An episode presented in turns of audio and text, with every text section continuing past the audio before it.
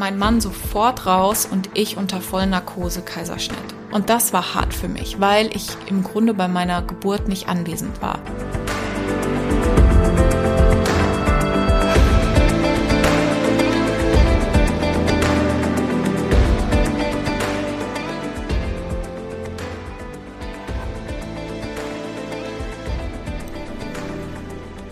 Liebe Löwin, herzlich willkommen im Podcast Erwecke die Löwin in dir.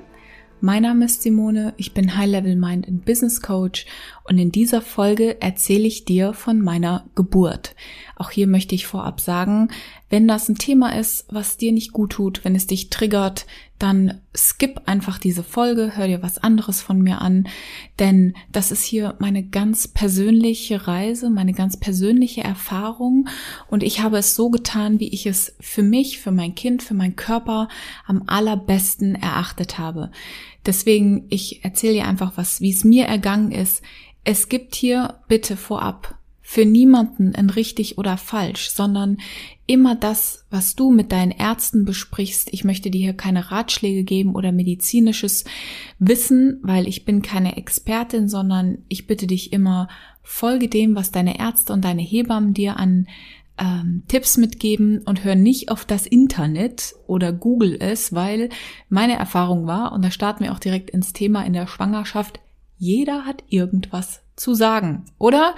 Und ich weiß nicht, ähm, ob du schon mal so eine Erfahrung gemacht hast, ob du schon mal schwanger warst, ob du Mama geworden bist. Das hat mich tierisch genervt, dass ab dem Moment, wo ich schwanger war, gefühlt jeder eine Meinung zu mir, meinen Entscheidungen, zu meinem Körper hatte. Und ich finde, damit sollten wir jetzt mal aufhören. Denn ich bin der absoluten Überzeugung, jede Frau tut in ihrem Wissen das Allerbeste für sich und für ihr Kind. Meine Schwangerschaft war im Grunde unkompliziert. Ähm, ich hatte keine Beschwerden, ich wurde zweimal auf Schwangerschaftsdiabetes getestet, war alles negativ. Das Einzige, was relativ früh klar war in meiner Schwangerschaft, ist, dass mein Sohn sehr lang, sehr groß, also nicht dick, sondern einfach ein sehr langes Kind mit einem sehr großen Kopfumfang ist. Ähm, und da haben mir schon viel zu früh die Ärzte und so angefangen, Terror zu machen, dass das wahrscheinlich in einem Kaiserschnitt endet und dass ich da wahrscheinlich entweder große Geburtsverletzungen von trage oder keine Ahnung. Und deswegen würde ich schon sagen, die zehn Monate Schwangerschaft waren ich konnte das nicht so richtig annehmen. Also ich habe das natürlich genossen, aber für mich war das Konzept super fremd, ein Kind im Bauch zu haben, auch wenn er gestrampelt hat, auch immer wenn alle Werte, alles war top.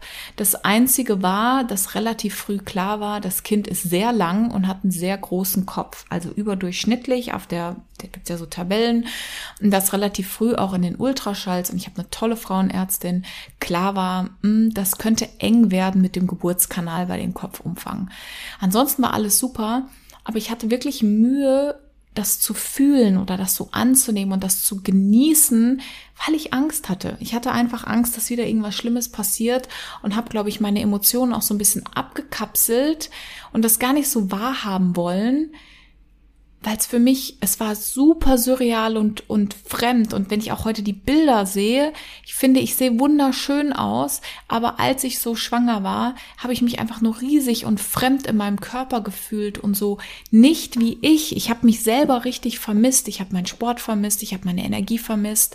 Ich habe irgendwie meine Leichtigkeit vermisst. Und vor allem am Ende, die letzten paar Monate, ich konnte mich im Bett nicht mehr drehen, ich konnte mich nicht aufstehen, ich, der Bauch war einfach so gigantisch, weil dieses Kind so groß war. Wurde ja zweimal auf Schwangerschaftsdiabetes getestet, war alles negativ und irgendwann war ich dann halt auch echt durch. Und ich glaube, jeder kennt das so. Am Ende, die letzten Wochen, hast du einfach keinen Bock mehr. Mal davon abgesehen, dass es wieder Lockdown war. Okay, das wiederholt sich hier irgendwann in den letzten Folgen, aber wir haben jetzt auch zweieinhalb Jahre Pandemie hinter uns und im November alle wieder gerade mit Covid und ähm, schwanger super auf mich aufgepasst, alle haben Panik geschoben und ich war halt natürlich viel mehr zu Hause und habe geguckt, dass ich jetzt nicht riesengroß noch in Kontakt mit Leuten gehe, weil ich mich jetzt dann auch nicht infizieren wollte, auch mein Mann nicht, weil das wäre natürlich in Hinblick auf Klinik auch doof. Und so zum Ende der Schwangerschaft war klar, okay, dieses Kind ist groß. Wenn wir das auf natürliche Weise rausbekommen wollen, dann müssen wir es ein bisschen früher motivieren, rauszukommen. Das heißt, ich habe dann Ende Dezember geplanter ET Und ich finde, der Entbindungstermin sagt ja nichts aus, weil er ist ja plus minus zwei Wochen, war Heiligabend. Das war eh auch schon doof, weil erstens ist es fürs Kind doof, wenn man an Weihnachten Geburtstag hat, aber natürlich die Krankenhäuser sind anders besetzt, die Hausärzte sind nicht da, die Hebammen haben auch nicht so viel Lust. Äh, und deswegen haben wir gesagt, okay, wir versuchen vor dem Entbindungstermin eine Woche natürlich einzuleiten, damit wir, damit er nicht noch größer wird, weil der war von der Größe absolut fertig. Jetzt weiß ich, dass es viel besser ist für Kinder, wenn die natürlich die Wehen bekommen. Nur ich hatte halt Angst, dass es dem Baby nicht mehr gut geht, sonst hätte ich diese Entscheidung nicht getroffen.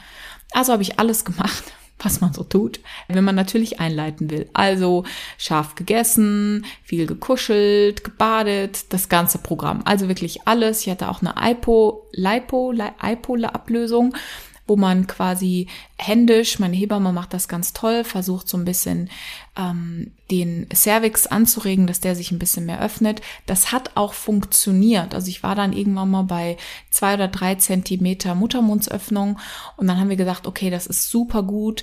Das war, war ein paar, eine Woche richtig Stress, weil ich war nämlich dann schon in der Klinik angemeldet und die hätten mich direkt am liebsten da behalten und sofort Kaiserschnitt gemacht. Da habe ich gesagt, nee, nee, nee, ich mache jetzt noch mal eine Woche natürlich einleiten und dann können wir sprechen.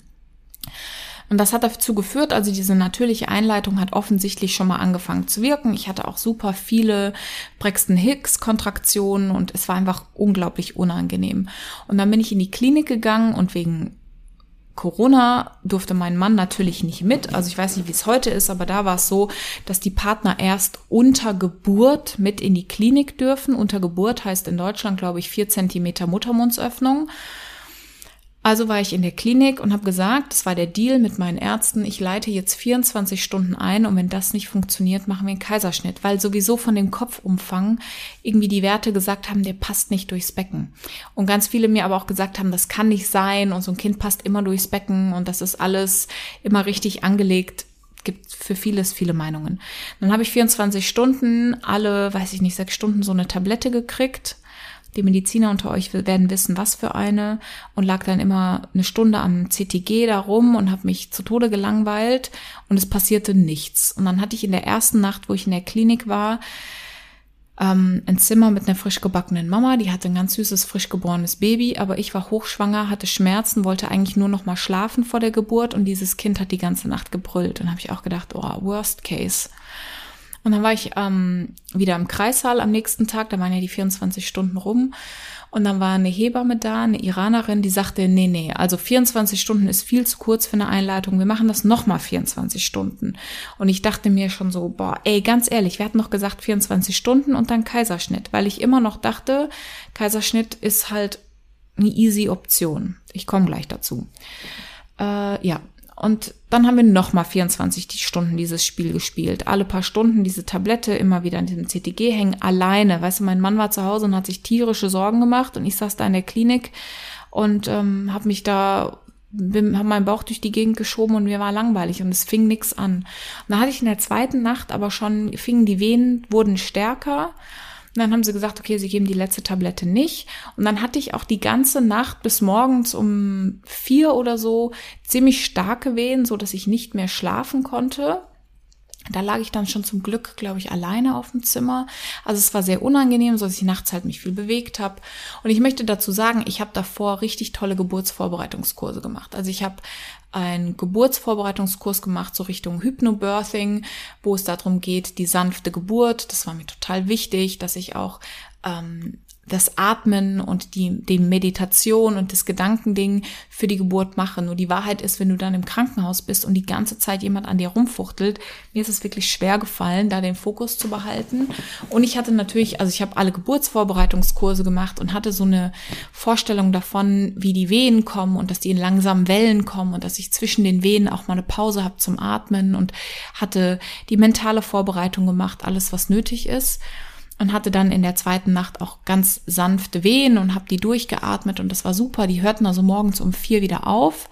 Habe dann noch mal ein bisschen geschlafen und bin dann so um acht wieder in Kreissaal und habe mich auf das sind ja so große Betten, habe mich auf dieses Bett gelegt und als die das CTG angezogen haben, platzte mein Fruchtwasser und das ist ja Sorry, das ist hier ein sehr detaillierter Podcast. Wenn das dich nicht interessiert, bitte klick weg. So, eine, so ein Blasensprung ist ja eine Fontäne an Wasser. Da schoss immens viel Wasser aus mir raus. Das passierte ganz natürlich. Und dann, weil ich schon 48 Stunden diese Mittel genommen habe, kamen meine Wehen. Aber nicht so, wie ich das in jedem Kurs gelernt hatte, so sanft und langsam und man kann sich da so ein bisschen reinarbeiten. Und durch das Wehenmittel ist es ja auch so, dass der natürliche Schmerzlinderer im Gehirn nicht aktiviert wird. Auf jeden Fall kamen die so schnell und so heftig, dass ich gerade noch Zeit hatte, meinen Mann anzurufen und zu sagen, äh, Blasensprung, du musst sofort kommen. Und das Krankenhaus hier ist 15 Minuten Laufdistanz von unserer Wohnung. Dass ich, bis der da war, eine halbe Stunde später, nicht mehr sprechen konnte. Also die kam jede Minute ohne Pause. Einfach nur bam, bam, bam, bam. Ich bin keine Geburtsexpertin. Ähm, meine Hebamme hat mir dann gesagt, natürlich, weil ich so viel von dem Medikament im Blut hatte. Aber das war nichts mit sanft reinkommen und atmen. Da war, ich konnte nicht atmen. Die waren so heftig, dass ich gedacht habe, ich muss sterben. Ich glaube, jede Frau denkt bei wen sie muss sterben. Ähm, ich hatte dazwischen, ich habe dann Lachgas gekriegt. Ich hatte genug Zeit zwischen der Wehe einmal zu atmen, dann kam die nächste und habe dann sofort eine PDA bestellt, weil ich gedacht habe, ey, es ist sowieso mit Aussicht auf Kaiserschnitt eventuell, also lass uns die sowieso legen und bitte erlöse mich von diesen Schmerzen. Also da war ich echt ein Softie. Ich hatte kein, also ich konnte gerade, ich hing an diesem, an so einem Barren, also Wehen sind scheiße. Lass uns das einfach mal festhalten. Ich kann mich jetzt nicht mehr dran erinnern, nur an die Tatsache, dass es scheiße war. Und dann, weil es Sonntag war, hat der Anästhesist, der hatte natürlich eine andere OP, das war so morgens um elf dann, der hat bis 14 Uhr gebraucht. Also ich habe gedacht, so wie kann Zeit so langsam und so rückwärts gehen? Und ich immer wieder diese Wehen, bis endlich der Anästhesist kam, PDA gelegt und wer dieses Gefühl kennt, so, oh mein Gott, Erlösung. Und dann habe ich einfach mal geatmet. Also ich konnte einfach wieder nach ein paar Stunden überhaupt mal wieder Luft holen.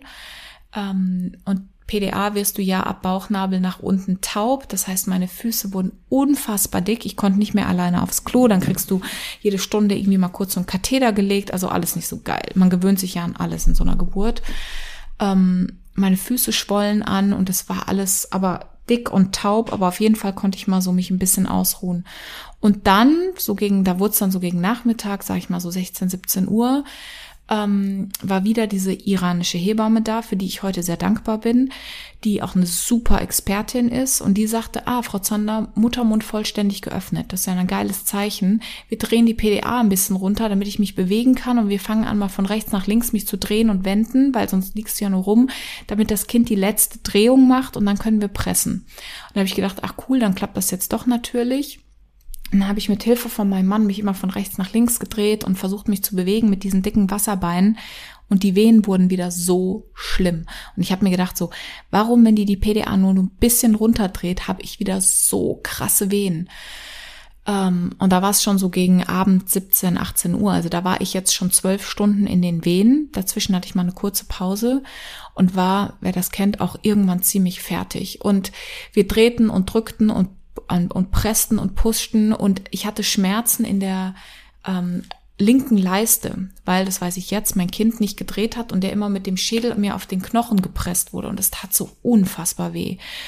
Und irgendwann hat die ähm, Hebamme dann auch gesagt, ich habe jetzt alles versucht, der klemmt fest. Ich rufe den Oberarzt, der kam dann auch relativ schnell, der hat dann auch nochmal gecheckt und hat auch gesagt, der schafft die Drehung nicht. Ähm, und ich bin jetzt langsam erschöpft und so, wir machen einen Kaiserschnitt. Und ich war an dem Zeitpunkt ganz ehrlich richtig abgefuckt, weil ich mir gedacht habe, ey, wir haben doch eh gesagt, nach 24 Stunden, wenn es nicht klappt, machen wir einen Kaiserschnitt. Jetzt habe ich 48 Stunden diese bekackten Mittel gekriegt und habe jetzt noch mal, weiß ich nicht, noch mal 24 Stunden Schmerzen gehabt und 12 Stunden gepresst und gemacht und getan und jetzt ist es am Ende doch ein Kaiserschnitt. Also ich hatte einen Wut auf diese Hebamme, die nicht von Anfang an einfach gesagt hat Kaiserschnitt. Ähm, und dann wurde mein Mann rausgenommen, der wurde angezogen in diese blaue Montur, alles. Und ich sagte, ey, und ich hatte so wehen, habe gesagt, können wir nicht die PDA hochdrehen? Wir brauchen die doch gleich eh auf Full Power, wenn ich einen Kaiserschnitt kriege. Hab noch im Delirium irgendwie dieses Formular unterschrieben und der Anästhesist drehte immer an dieser PDA und es passierte nichts. Und ich dachte mir, das kann doch nicht normal sein. Und dann lag ich, das ging, das geht ja dann total schnell, lag ich auf dem OP-Tisch, Arme rechts und links festgebunden. Mein Mann saß neben mir, war schon alles hoch und dann pieksten die mir im Bauch, um zu gucken, ob das taub ist. Und ich sag, und ich zuckte. Und dann sagt er, spüren Sie das? Ich sag, ja, das spüre ich. Ähm, und ich hatte, ach so, übrigens, ich hatte zwischendrin auch mal einen Venentropf. Also ich hatte alles. Alles, was man in einer Geburt mal machen kann. Ich habe alles an diesem einen Tag gemacht. Einleitung, Wehentropf, Lachgas, PDA, Kaiserschnitt, Pressen, offener Muttermund, alles. Dann habe ich gesagt, ja, das spüre ich. Und dann sprühten die mir noch mal was Kaltes auf die Füße, auf den Bauch. Ich sag, das spüre ich auch. Und so Wehen kommen mir dann schnell. Das heißt, ich lag halt festgekettet auf diesem, festgebunden auf diesem OP-Tisch und krampfte vor lauter, ähm, vor lauter Wehen. Und dann stellten sie daraus, ja, die PDA ist halt verrutscht, die wirkte seit Stunden nicht mehr. Und dann mein Mann sofort raus und ich unter Vollnarkose Kaiserschnitt. Und das war hart für mich, weil ich im Grunde bei meiner Geburt nicht anwesend war. In dem Moment war ich nur dankbar für die Erlösung, dass ich endlich die Schmerzen aufhören, vor allem so festgebunden, wenn man sich nicht bewegen kann. Aber das war krass. So, Gas ins Gesicht, Knockout und ich wurde dann wach. Genau 20 Minuten später. Ich weiß noch, dass ich auf die Uhr geguckt habe. Um genau 19 Uhr äh, um, genau, um 19 Uhr ist er geboren und um 19.20 Uhr war ich dann wieder wach und fertig. Ähm, und wurde dann reingerollt und mein Sohn lag ganz friedlich, nackelig bei meinem Mann auf der Brust, hat am Daumen genuckelt und war happy. Also den beiden ging's gut. Meinem Kleinen, der hat von der ganzen Zeit nichts mitgekriegt, dem war das völlig egal. Nur ich habe natürlich meine eigene Geburt verpasst und das war für mich viele Monate lang sehr schwer, weil ich dieses Geburtserlebnis mir so gewünscht hätte dann. Und deswegen bin ich auch heute so dankbar für die Hebamme, die mich gezwungen hat, im Grunde auch die Wehen und alles zu haben, weil ich heute mit tiefem Bewusstsein sagen kann, ich habe alles versucht. Ich habe nicht den easy way out gewählt. Für mich, für meinen eigenen Prozess, ich spreche nur hier für mich, war das total wichtig, im Nachhinein zu wissen, ich habe alles gegeben, um eine natürliche vaginale, alle Geburten sind natürlich. Ich finde, das sollten wir in dem in der Sprache ändern. Also um eine vaginale Geburt zu ermöglichen. Ich habe alles dafür gegeben und es ging nicht. Und der Kaiserschnitt war die lebensrettende Maßnahme. Weil sonst hätte ich mir selber Vorwürfe gemacht, weil der Kaiserschnitt für mich so da fehlt, mir fehlt so ein Teil, mir fehlt so ein Puzzlestück. Jetzt nicht mehr, ich habe das, ähm, ich kann das jetzt total annehmen und ich bin auch sehr dankbar dafür. Und das Coole ist an diesem Krankenhaus, die geben dir trotzdem diese goldene Stunde. Ich hätte natürlich, das war mein ursprünglicher Plan, meinen Sohn gerne noch mal mindestens 15 Minuten bis eine Stunde an der Plazenta gelassen. Das geht halt nicht beim Kaiserschnitt. Und den halt auch im Arm gehabt, ungewaschen und so, weißt du, dieses, dieses ursprüngliche. Aber er lag bei meinem Mann und war friedlich und ich konnte den sofort anlegen. Es hat sofort mit dem Stillen geklappt. Ja, und wer schon mal einen Kaiserschnitt hat, weiß, das ist eine fucking krasse scheiß Drecks-OP, kann man nur sagen, weil du liegst dann da in der ersten Nacht und kriegst irgendwie eine 600er Ibuprofen, weil du ja stillen sollst und hast fette Bauch-OP hinter dir, wo du normalerweise Morphium kriegen solltest oder irgendwas ich hatte so Schmerzen. Und weil die PDA verrutscht war und ich unter Vollnarkose war, bebte das auch nicht langsam nach, sondern ich hatte dann gleich 100 Prozent Schmerzen. Ähm, und die erste Nacht war unglaublich krass mit Schmerzen und super schwierig auch, das alles zu verstehen, was passiert ist. Also voll im Delirium, keine Ahnung, auch mit dem Kind und so. Zum Glück, wir hatten ein Familienzimmer, mein Mann war da, der hat sich so liebevoll um das Kind gekümmert, die ganzen Schwestern, also top. Und ich weiß nur, dass ich dann am zweiten Tag, wir lagen da und mein Sohn lag in meinem Arm und wir haben einfach mal so zwei Stunden nachmittags geschlafen und da waren so gelbe Vorhänge und die Sonne kam so durch die Vorhänge durch und ich wurde wach und hatte so mal ganz kurz einen Ruhemoment gehabt und mein Sohn lag so meine Hand neben mir und ich habe Rotz und Wasser geheult weil ich so dankbar war, dass ich ein gesundes Kind bekommen habe, ähm, dass der alles, alle Zehen, alle Finger, weißt du, alle Ohren, alles top gesund, alle Werte super. Und mich haben diese Hormone sowas von über, überschwemmt, dass ich meinen Mann angeguckt habe, gesagt habe, das war geil, ich will das nochmal machen. Und er hat sich auch gedacht, die ist irre, die alte, weil äh, die hat gerade die Hölle durch.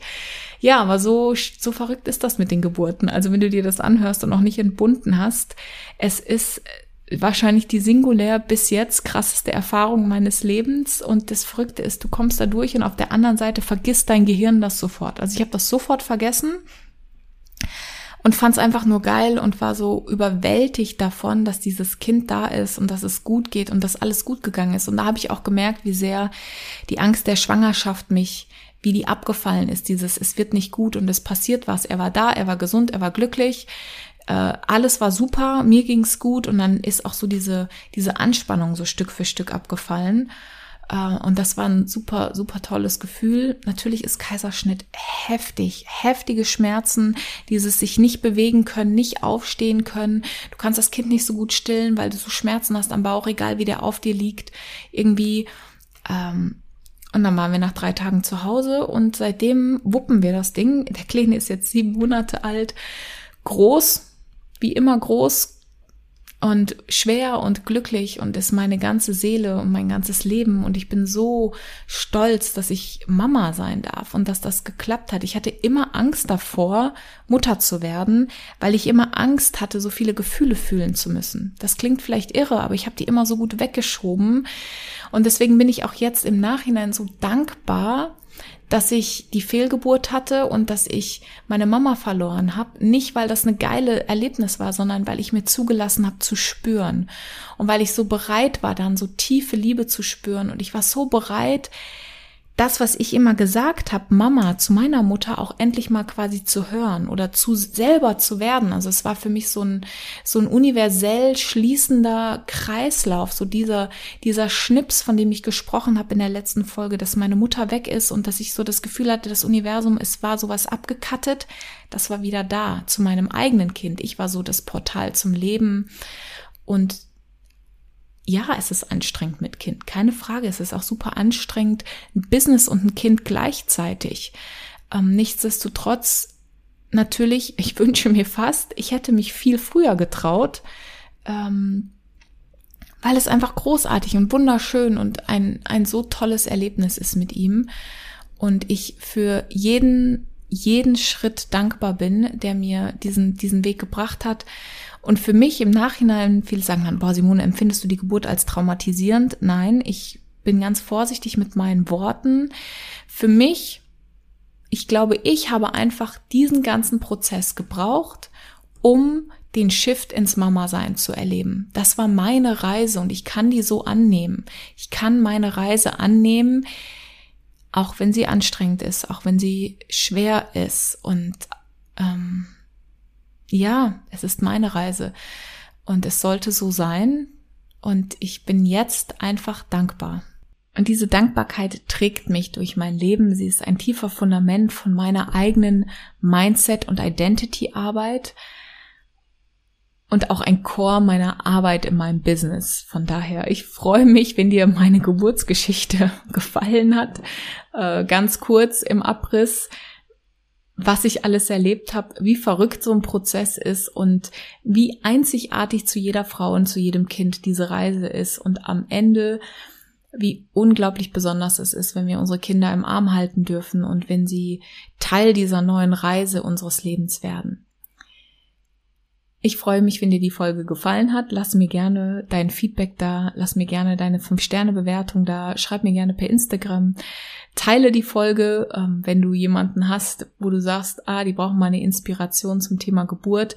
Ich kann dir nur sagen, alle Ängste, die ich davor hatte, waren unbegründet, weil das Ergebnis danach so geil ist, dass ich es sofort wieder machen würde. Ich glaube, das ist die Bilanz. Also es ist einfach, es war so krass und das Ergebnis ist so gut. Und das ist ja nicht nur beim Thema Geburt so, sondern auch beim Thema Business oder beim Thema mutig sein im Leben, dass manchmal die Entscheidung jetzt dir ganz viel Angst macht und dass wir da manchmal durch was Schlimmes durch müssen, und das Wissen, dass das Ergebnis aber so geil wird, die uns die Kraft gibt, da durchzuhalten. So, das ist mein ganz tiefer Herzenswunsch für dich, wenn du dir diese Folge anhörst. Und freue mich, dich in der nächsten Folge wieder auf ein neues Thema mitzunehmen.